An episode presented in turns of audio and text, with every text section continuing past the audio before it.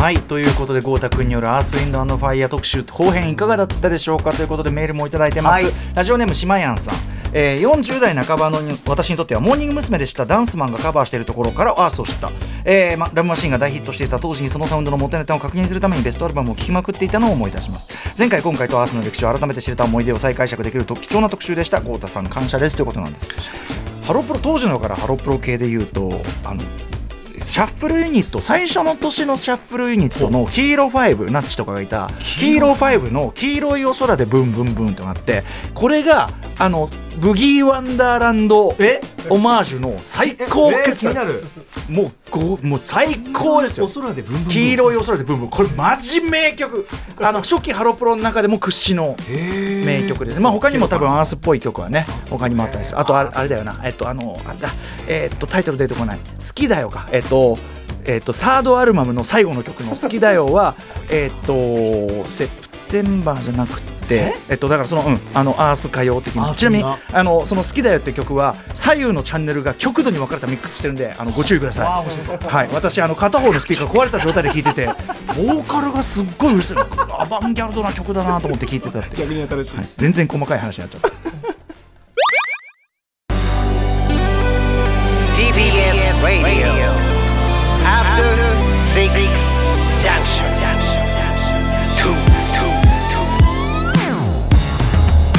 時刻は11時を回りました。TBS ラジオから生放送でお送りしている「アフターシックスジャンクション2」パーソナリティのラップグループライムスター歌丸です。そしてはい TBS アナウンサーの山本貴明です。ということで、あのー、2時間弱体制になった山本さんはね、ね。初登場ですけども、ね。非常にこの11時以降もゆったり使えるのがこの後だって30分で大急ぎでいろいろやってたわけですからね。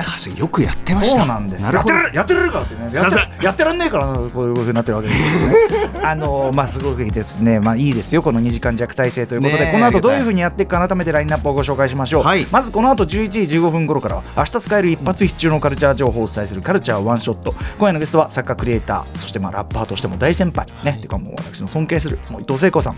えスタジオにお越しいただきまして明日27日火曜日に発売される単行本東北モノローグについてお話を伺います。配線やっぱり仕事がやっぱすごいことやっぱちゃんとやってくれるんだよな先輩。すごい一冊でしたねこれは。やばいですね。ちょっとぜひ山本さんのお話も伺いたいと思います、はい。えーそしてさらにさ山本さん。はいその後11時30分頃からは新概念提唱型投稿コーナー。なわけをお送りします、はい。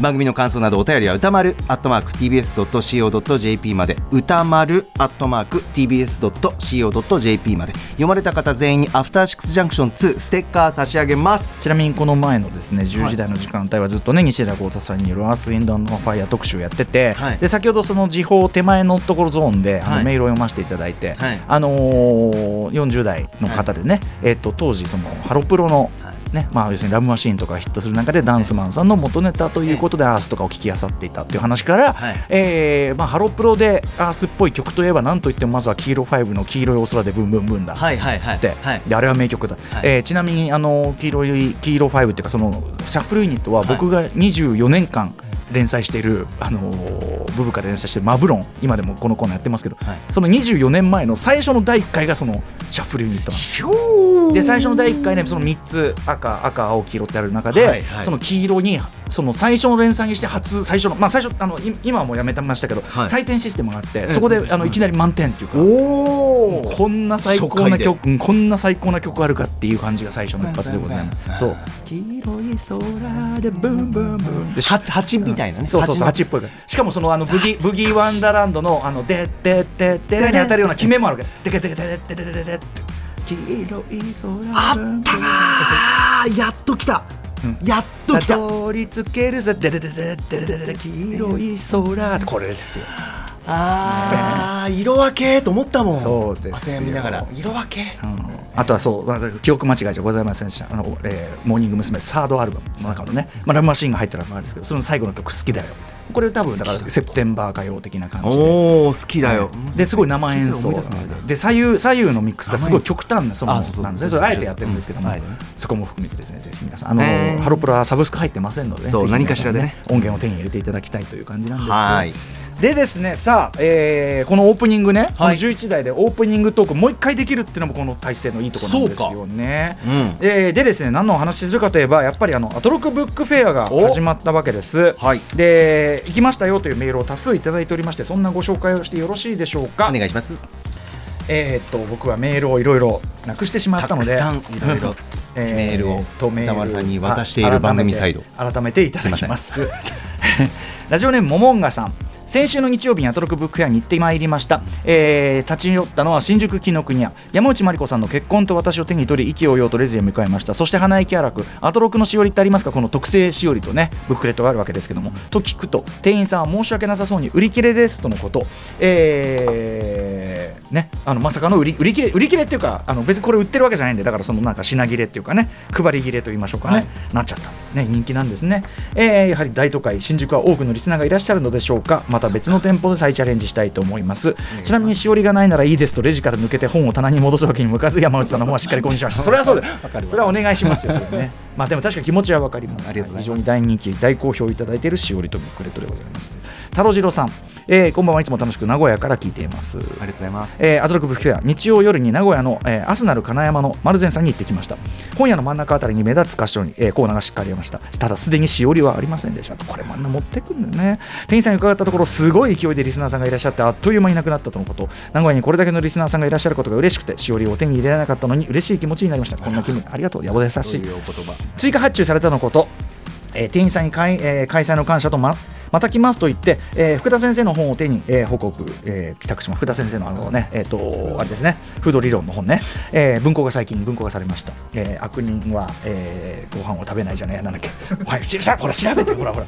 笑ってないで。はいはい、えーぜひ追加発送の手配よろしくお願いします。これからも楽しい放送よろしくお願いいたしますと、えースタッフよりということでしおりとリーフレット品切れ続出でご迷惑をおかけしております、えー現在増刷したものを順次全国に発送作業しています。それでもなくなってしまったらすいません。まあ我々手作業でやっておりましてね。手弁当でやっておりまして大変盛り上がる、まあでも人気なのは嬉しいことですね。えー福田理香さんのえー物語を美味しく読み解くフード理論とステレオタイプ50という今のタイトルになっております。前からちょっとタイトル変わってね今文庫版がなぜかこのタイミングで出直したというねぜひこちらもブックブックフェア並んでおりますんでね。えーもうちょっといこうかな。白猫母さん。えっ、とねえー楽しみにしていたアトロックブックフェア、えー大江戸線中駅あ中江駅の出口近くの、えー、伊能書店さんに行ってきました。私は調布市民ですがこのところ毎年中井で開催している染めの小道というイベントに出店します。染めの小道。染め物の染め、えー今年は2月23日金曜から25日日曜の3日間でまさにブックフェア開催中。あだからちょうどその中井に用があってってことなのかな、えー、伊能書店さんは小さな町の本屋さんでフェアを一つの書店書棚で展開中でした。何を買おうかと悩んでいたら隣に来た女性も悩み中だったのでラジオ聞いてるんですかと声をかけてみたら武田砂鉄さんの番組でブックフェアを知ってとのことでした。ブレッキンナイトも面白いですよね。アトロクも面白いですよ。ちゃんと押してありがとうございます。なんてちょっとだけおしゃべり。TBS ラジオリスナーさんとお話しするのは初めてだったのですごく嬉しかったです。選んだのは歌丸さんのライムスター歌丸のお悩み相談室とキングオブステージライムスターのライブ哲学。あそうですか。私どもの本。えー、あは、えー、違うそうだ。えーっと僕のそのこの2つの本は図書館で借りて読んでいたのがとても面白かったし最高の武道館ライブを体験した後のはこちらいいらっしゃる、ぜひ手元に置いて再読したくてチョイスしました。この方、えー東日本大震災で部屋の書棚から本が落ちて大変なことになったので手元に置く本は厳選しているのです、うん。えーでも改めて手に入れていただいたということですね。ありがとうございます、あとうないさんが勧めていた投資の本が気になったので買ったのですが帰宅後放送サイト聞いたら似たタイトルの別の本を買っておりました。そんなことある？う,、えーうないさんおすすめの本は教養としての投資。私が買ったのは教養としての投資入門。これでもどうなんだ？どうなんだろう？間違いどうなんでしょうかね？はい、えー、うないさんが未銭を切って投資してビジネス知識を吸収しお仕事に生かしている様子とてもかっこいいと思いました。伊能商店さんではいつも素晴らしく美しく芸術的に本の株をかけてくれるので3冊もあって恐縮、えー、舌がかけてもらいつつやっぱ本のね手間かかるけども、かけてもらうそのねあれ自体が気持ちいいってありますよね、えーで店主さんと少しおしゃべりしました。伊能商店さん。